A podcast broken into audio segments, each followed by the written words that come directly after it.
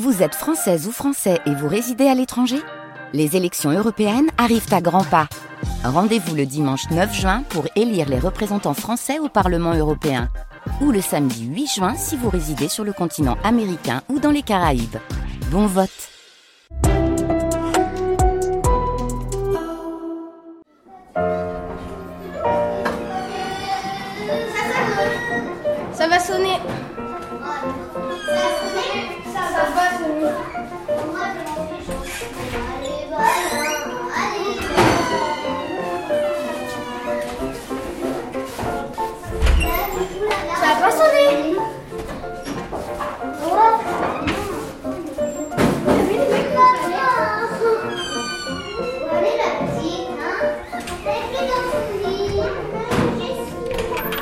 L'arme au poing pour défendre l'école publique. Nejma Bouakra, Yael Mandelboum.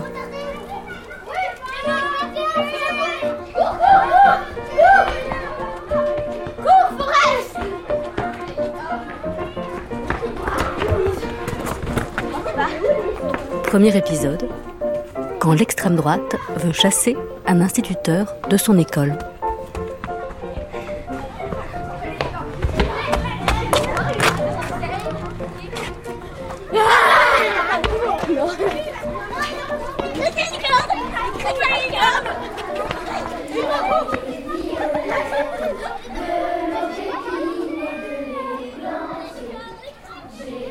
Printemps s'est installé à Saint-Paul, mais ce mois d'avril 1933 a été exceptionnellement froid, même dans le petit village provençal. Partout en France, il a gelé, jusqu'au littoral méditerranéen. Les rayons du soleil commencent à peine à réchauffer l'atmosphère. L'école du village est une vieille bâtisse peu entretenue. Seule une vigne vierge donne un peu d'ombre en cas de grosse chaleur. C'est ici que se déroule une scène qui fait basculer la vie d'un homme, Célestin Freinet, et d'un couple, celui qu'il forme avec Élise Freinet. Un événement que l'un et l'autre ont qualifié de légitime défense contre le fascisme. Il l'a dit et assumé. J'ai là sous ma garde 14 enfants. Je les défendrai, coûte que coûte. Et il a un revolver à la main. Les armes, Célestin Freinet, il connaît. Sa génération est partie vaillamment sur le front de la Première Guerre mondiale. 20% des instituteurs mobilisés ne sont jamais revenus en classe. Et pour ceux qui reviennent, la vie a perdu ses couleurs. Me voici devant vous, enfants, moi l'un des innombrables faillis, dont la guerre a anéanti toutes les croyances et presque toutes les forces, écrit l'enseignant allemand Heinrich Maria Remarque. Célestin Freinet le raconte, Élise l'écrit, l'instituteur blessé de guerre, atteint au poumon, doit trouver un nouveau souffle pour enseigner, tout autant pour lui que pour ses élèves. Il ne veut pas fabriquer de nouveaux soldats. L'école publique est insalubre, l'air vicié, il traîne un inspecteur directement dans les WC pour qu'il compte les asticots. Et puis pourquoi ne pas faire classe dehors?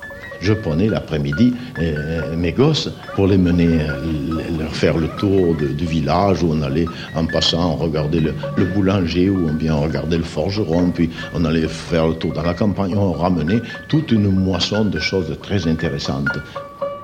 Et c'est parce que son enseignement est adossé à une grande résolution politique portée par le courant de l'éducation nouvelle, essaiements, revues, congrès, militants syndicaux, qu'il affronte l'hostilité des patriotes et nationalistes ce jour-là à Saint-Paul-de-Vence.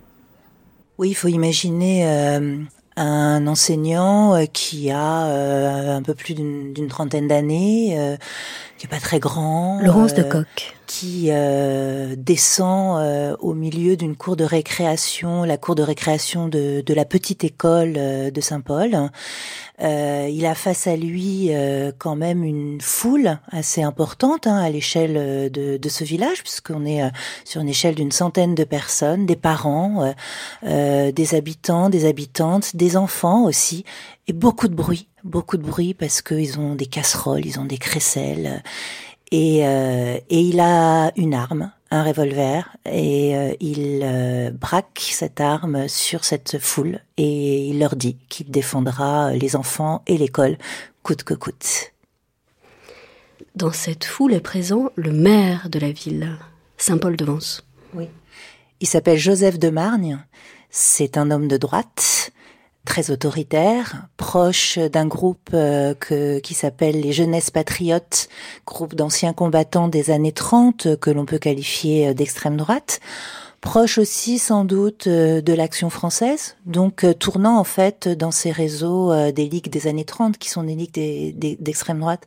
Et c'est un homme qui est déjà en conflit depuis de nombreuses années avec Célestin Freinet, parce que Freinet l'accuse de ne pas entretenir l'école suffisamment et donc de laisser l'école dans un état délabré, ce qui n'est pas propice aux apprentissages des élèves. En fait, dès 1921, il y a une circulaire du ministre Léon Bérard qui demande à ce que tous les instituteurs communistes soient surveillés de près. Il a donc été surveillé, Élise aussi euh, par la même occasion, et lorsqu'ils étaient à Saint-Paul-de-Vence, ils y sont arrivés en 1928, et immédiatement, les choses ont été conflictuelles avec la mairie qui était une mairie euh, extrêmement réactionnaire, et euh, la surveillance s'est resserrée de toujours plus jusqu'au moment où euh, eh bien l'action est devenue euh, tout simplement impossible sous le fait de cette surveillance et de cette persécution, c'est le mot qu'ils employaient, de cette persécution administrative. Un homme en armes face à d'autres qui portent également des armes Célestin Freinet dit c'est de la légitime défense. Oui, Célestin Freinet a peur en fait. Hein. Euh, lorsque cette scène se produit, euh, on voit bien dans les archives, hein, parce que la scène, elle est, elle est écrite plusieurs fois, réécrite, etc. Il y a une enquête de police, et donc euh, quand on s'immerge dans cette scène, on comprend que c'est une scène extrêmement violente. Il y a du bruit, beaucoup de bruit, des bruits de casseroles, des bruits de crécelles, des cris, des cris menaçants. Ah bah le communiste, chassez-le, chassez-le, ça c'est un, terme qui revient très souvent, chassez-le. Donc il se sent menacé, il y a euh, une femme qui brise une vitre euh, pour rentrer, la, grille de l'école est forcée, donc on est dans une situation euh, de grande violence. D'ailleurs, Élise, la femme de Célestin Freinet, raconte que elle, elle est au balcon avec sa fille Madeleine, qui est toute petite et qui hurle et pour calmer sa fille, elle lui dit regarde, c'est le carnaval.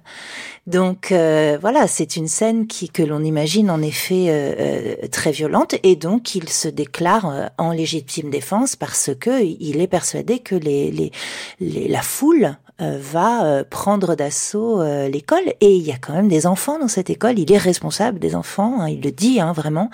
Donc voilà, il estime que la cause est juste la sienne. Mon rêve j'ai rêvé que toute la classe s'était révoltée contre le maire de Saint-Paul qui ne voulait pas nous donner les fournitures gratuites. Monsieur Freinet était devant. Il dit à monsieur le maire Si vous ne voulez pas nous payer les livres, on vous tue. Non, sautez-lui dessus, dit monsieur Freinet. Je m'élance. Les autres ont eu peur. Monsieur le maire sort son couteau et me donne un coup sur la cuisse. De rage, je prends mon couteau et je le tue. Monsieur Freinet a été le maire. Et moi, je suis allée à l'hôpital. À ma sortie, on m'a donné 1000 francs. Diaz, 11 ans, 10 mois.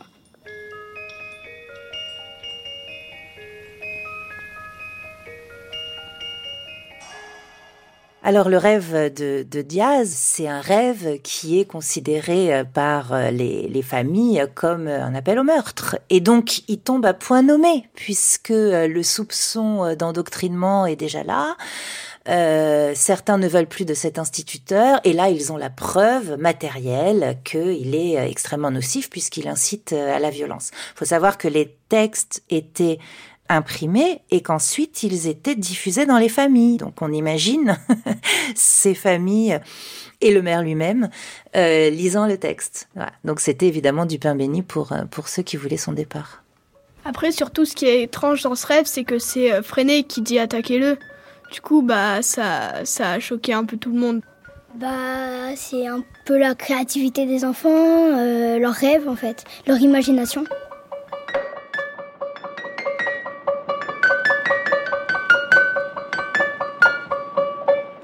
Les rêves sont incandescents. comment déposer les rêves dans une école publique? Ce qu'il faut comprendre, c'est qu'on est dans un renversement copernicien de, de, la pédagogie, de tout ce qui se fait à cette époque-là. Euh, Freinet a lutté toute sa vie contre ce qu'il appelait la scolastique, c'est-à-dire une approche extrêmement euh, rigide de l'enseignement. Et donc, on est là dans un renversement quand même euh, profond, important. Frédéric Marie Parce que Freinet œuvrait pour la régénération du prolétariat, c'est-à-dire que euh, les enfants du peuple, les enfants des ouvriers devaient se libérer pour euh, avoir les outils intellectuels, pour prendre la parole, pour euh, avoir euh, cette voix à eux dans le monde où ils puissent s'exprimer. Donc c'est une pédagogie qui va vraiment aller tout le temps dans ce sens-là, l'ensemble des techniques. Hein. Et donc le rêve, c'est un un aspect parmi d'autres qui va permettre et qui va participer de ce mouvement de régénération des enfants du prolétariat pour les préparer à la lutte future il faut trouver un moyen qui permette à l'enfant de vraiment s'exprimer en profondeur, non seulement ce qu'il fait, mais ce qu'il sent, ce qu'il désirerait. Et ça, ce sont nos techniques qui l'ont développé peu à peu. De sorte que l'expression libre est une des grandes conquêtes de notre pédagogie. Évidemment, il faut que l'enfant ait le goût d'écrire quelque chose, de dire quelque chose, de s'exprimer. Pour cela, il faut donc qu'il ait la possibilité de parler. Il faut qu'il ait des, des gens qui l'écoutent ou qui le lisent. Sinon, il parlera bien un moment tout seul, mais après, il sera vite fatigué, il ne dira plus rien. Là, on va composer. Donc le matin, quand on arrive, on écrit des textes libres, ce qu'on a fait pendant les week-ends, les vacances. Et les maîtresses, elles choisissent des jolis textes, on les marque sur, elles les, elles les écrivent sur des bandes de papier et après nous on les compose. On prend un composteur on, regarde si l'encoche est bien vers nous, mais on, on imprime, on met pas les lettres dans le sens où c'est écrit, on met dans l'autre sens pour que ça imprime à l'endroit, comme sinon ça imprime à l'envers.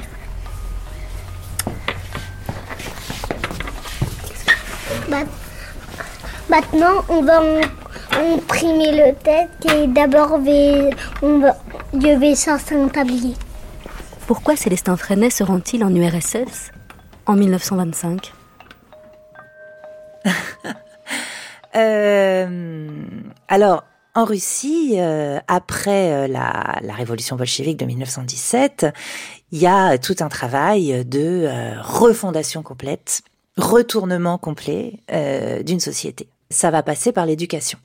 Et à la tête de ce projet éducatif énorme qui concerne quand même plusieurs dizaines de millions d'individus, il y a la femme de Lénine qui s'appelle Nadia Krupskaya qui est pas vraiment ministre de l'instruction publique, parce qu'évidemment il fallait que ce soit un homme, mais en tout cas qui est le bras droit euh, de tout ça.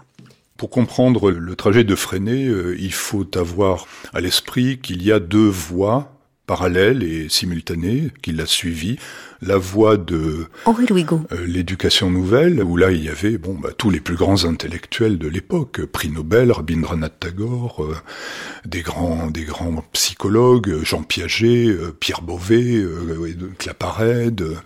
C'est exceptionnel, quoi. John Dewey, plus grand philosophe américain, Neil, tous ces penseurs, tous ces intellectuels, et puis Montessori, tous ces pédagogues qui euh, qui sont réunis euh, peu de temps après la Première Guerre mondiale euh, pour essayer de faire autre chose de cette société.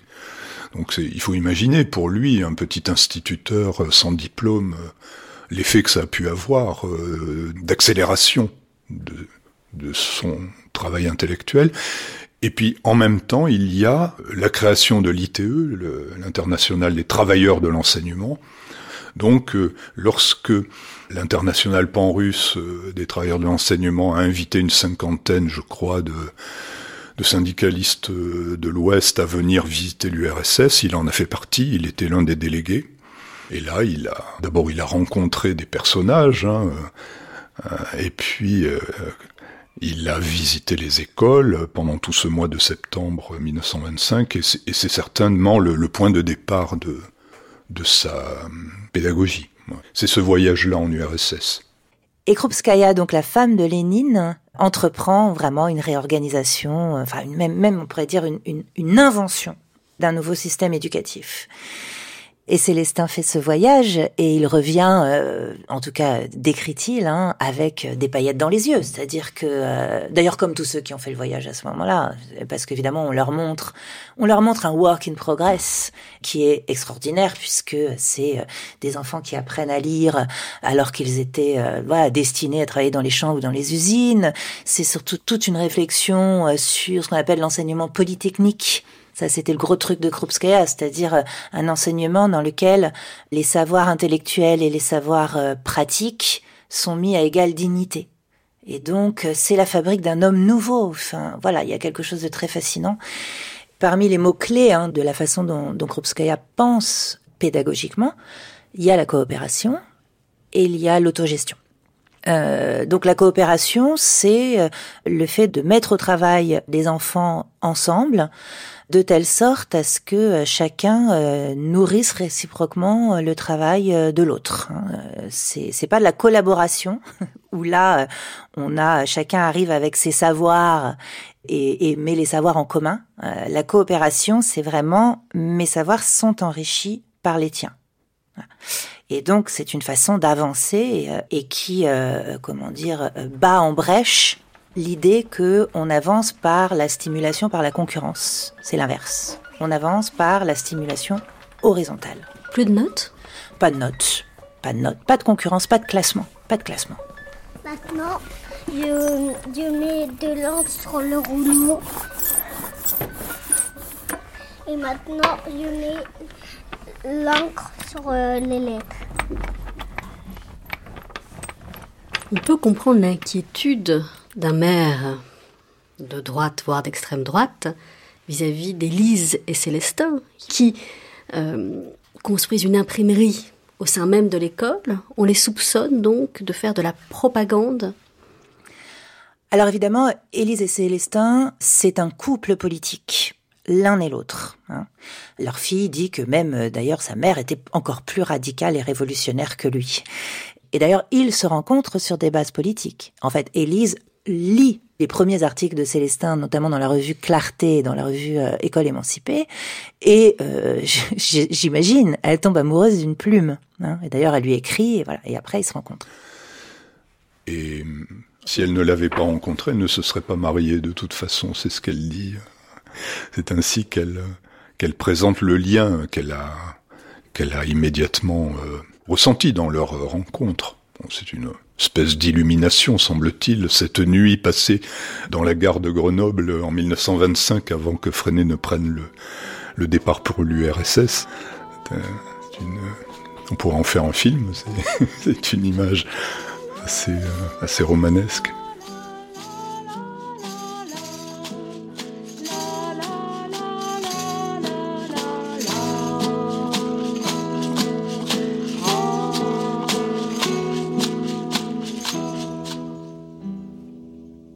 Donc ce couple qui s'est installé dans, le village de Saint-Paul, comme ils ne cachent pas aussi leur appartenance politique et qu'elle se voit visuellement dans le village, par exemple, Élise Freinet, elle fait du nudisme sur son balcon euh, devant le curé, ils vont pas à la messe, enfin voilà, donc il y a des choses euh, qui se qui, qui, se savent et donc très rapidement, évidemment, ils sont accusés euh, d'endoctriner les élèves et donc il faut à tout prix prouver qu'il est toxique pour les enfants. Face à lui, une foule peut-être hargneuse, peut-être armée, mais de l'autre côté, il est soutenu, il est soutenu même par ses élèves. 50-50. Quand on regarde, quand on regarde, ah, c'est vraiment très intéressant, euh, parce qu'au moment où a lieu cette manifestation, il a 50% d'élèves qui sont grévistes. Euh, on parle d'élèves grévistes, hein, c'est intéressant. En fait, c'est des élèves qui, euh, qui sont empêchés d'aller à l'école par leurs parents. Et il y en a 50%. Et donc, ça veut dire qu'il y a 50% d'élèves non grévistes et à peu près hein, la moitié, en effet, de parents qui vont soutenir Célestin Freinet et qui vont se mobiliser hein, par le biais de pétitions, etc. Ça, c'est le soutien local mais après, il y a un soutien national qui est énorme. Dans les archives, on a des centaines et des centaines de télégrammes envoyés soit spontanément par des instituteurs, institutrices, soit par des sections syndicales. énorme soutien syndical, et puis euh, la Ligue des droits de l'homme, la Ligue de l'enseignement, enfin, il est vraiment porté, hein, il est extrêmement soutenu, il n'est pas du tout isolé, et il est soutenu avec plusieurs euh, cercles, en fait, du local au national. Mais ce qui va vraiment déclencher, ce qui va rendre possible, en fait, cette euh, nationalisation d'une affaire locale, c'est les connexions qu'entretient le maire avec l'action française. Et donc, le rêve de Diaz, celui qui appelle au meurtre du maire, est envoyé à Paris à Charles Maurras, directeur du journal L'Action française, journal extrêmement diffusé, et il en fait sa une. Et Charles Maurras en fait d'ailleurs une affaire personnelle, c'est-à-dire que il va revenir plein de fois sur cette affaire. et 41 éditos et articles. Voilà. Hein, donc euh, c'est limite une obsession. Hein, il va suivre ça de très très près. Tout ça fait que ça prend une ampleur, ça devient une crise. Il y a une interpellation des parlementaires, et donc il y a une interpellation du ministre, et le ministre est sommé de donner une réponse. 22 juin 1933, l'Ami du peuple appelle à la création d'une Ligue des pères de famille. Très intéressant ça. Euh, un journal d'extrême droite qui s'appelle l'Ami du peuple, contrairement à ce que son, son titre pourrait indiquer, un journal d'extrême droite euh, appelle à euh, la formation d'une ligue de parents pour surveiller les instituteurs, les institutrices et surtout pour les dénoncer. Et donc pour dénoncer tout ce qui serait susceptible de ressembler à euh, de, de la pénétration de l'idéologie communiste dans les classes. On parle également du virus freudien on risque d'inoculer le virus freudien. Alors la psychanalyse, pour l'extrême droite, c'est le démon c'est le démon, c'est-à-dire que voilà, il se, et maintenant on se met à, à sonder les esprits, l'inconscient, euh, c'est de la sexualité, euh, on peut tout dire. Là, c'est carrément c'est c'est la dépravation, hein, la, la, pensée de la sexualité, tout ce qui est mis en avant par par Freud, c'est la dépravation. Donc ça, il faut absolument le, le, le fustiger. Or, Freinet est passionné par la psychanalyse évidemment comme tous les pédagogues de l'époque. Il est certain que l'ampleur qu'a pris la fameuse affaire de Saint-Paul, le fait que cette affaire ait pris une telle ampleur, a propulsé euh, Freinet sur le encore plus qu'il ne l'était déjà sur le devant de la scène, puisque bon venait de, de France euh, et de l'étranger toutes sortes de courriers adressés au ministre pour qu'on le euh, pour vanter ses mérites, pour dire que c'est un grand pédagogue. Et, c'est quelque chose qui a rendu ces personnes, euh, évidemment, euh, qui les a grandis, qui les a magnifiées dans le, champ des luttes contre l'oppression capitaliste de, de cette époque. Et dans leur vie quotidienne, ordinaire, ils sont épuisés. Ce système scolaire ne leur convient plus. Bien sûr que euh, l'ampleur prise par l'affaire euh, conduit Freinet et Élise à... Bon, Élise, à ce moment-là, elle était en congé de, de maladie reconductible, elle souffrait de tuberculose, et euh, à ce moment-là, ils, ils, ont été ils ont bien dû se rendre à l'évidence, ils, ne pouvaient pas continuer. je pense que ils étaient comme dans un vêtement trop étroit à l'éducation nationale. Ils ne pouvaient plus euh, rester dans le dans leur institution. Ils étaient obligés d'en partir. Et c'est bien parce que ça leur a permis de euh, d'inventer autre chose à ce moment-là, a surgi l'école freinée. Et c'est extraordinaire parce qu'ils ont fait, comme toujours, de leurs difficultés un marchepied pour inventer, euh, pour inventer quelque chose d'autre. Et euh, la création de l'école freinée en 1934, euh, c'est une, finalement, c'est un fruit de cette affaire de Saint-Paul. C'est d'imaginer un lieu dans lequel toutes les limites dont souffraient Freinet et Élise dans le cadre de l'institution, là, serait beaucoup moins euh, présente. Le soleil est arrivé. Le soleil est arrivé. Les oiseaux s'amusent. La seule solution pour euh, Élise et Célestin, c'est de construire leur propre école. C'est la seule solution de sortir de l'école publique. Élise et Célestin, ils sortent essoufflé pour le coup euh, de cette de cette affaire euh, du 24 avril 1933. Je crois que vraiment Célestin, il est à terre. Euh, on le voit avec dans les archives, il y a ses arrêts maladie. Il en peut plus. Et là, il se sent euh, vraiment désavoué par l'institution complètement désavoué par l'institution, qui l'a pas soutenu, euh, qui lui a filé un blâme, etc. Et vraiment à contre-cœur, il se dit la seule solution, euh, c'est de partir et c'est d'aller euh, fonder une école dans laquelle euh, on nous laissera tranquille. Et c'est vraiment à contre-cœur parce que c'est un grand défenseur de l'école publique et il sait d'ailleurs qu'on va lui reprocher. Et ça ne manque pas. Hein, quand, quand il annonce qu'il va fonder son école, il se prend plein de remarques dans la figure de, de, ses, de ses collègues. Mais euh, oui, il, il, présente ça comme un non-choix, en fait. C'était soit on arrête tout, soit on continue, mais on ne peut plus continuer euh, avec une institution qui ne veut plus de nous. C'est comme ça qu'il le dit. Donc en effet, euh, l'idée, elle, elle, elle, germe comme ça, euh, de, de, faire sécession d'une certaine manière avec euh, l'école publique, mais en faisant le serment que euh, cette école privée qu'ils vont ouvrir, elle sera quand même pour les enfants pauvres. Donc cette école, elle doit être gratuite, elle doit ou alors payer euh, ne coûter quasiment rien et elle doit accueillir vraiment des enfants prolétaires. Ça c'est le, truc qu'on sent hein, au moment de la création de l'école, c'est chevillé au corps, c'est comme ça que ça va se passer. C'est les enfants euh, les plus démunis qui seront accueillis dans cette école.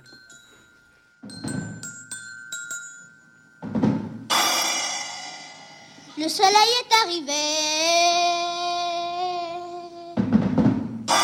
Le soleil est arrivé. Les oiseaux s'amusent.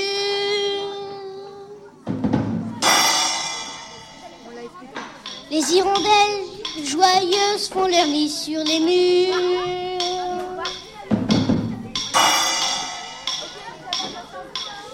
Les enfants jouent dehors.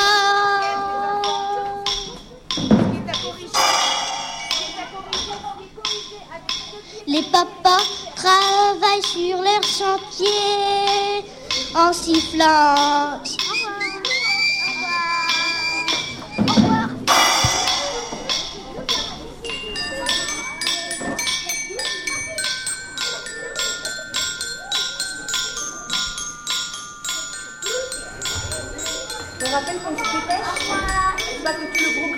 Le soleil est revenu,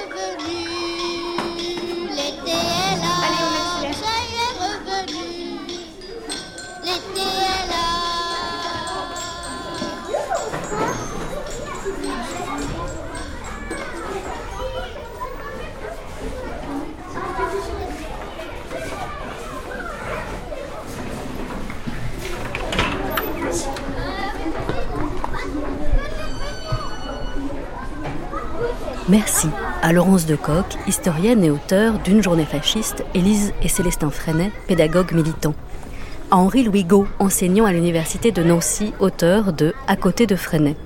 À Frédéric Marie Pro, enseignante à l'université de Nancy. À Carmen Montes, directrice de l'école Freinet du Poulier de 1975 à 2009.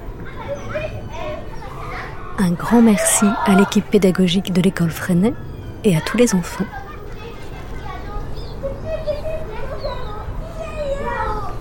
L'arme au point pour défendre l'école publique, un documentaire de Nejma Bouakra, réalisé par Yael Mandelbaum. Premier épisode, quand l'extrême droite veut chasser un instituteur de son école. À venir, au second épisode, la détermination d'Élise et Célestin Freinet et de milliers d'instituteurs.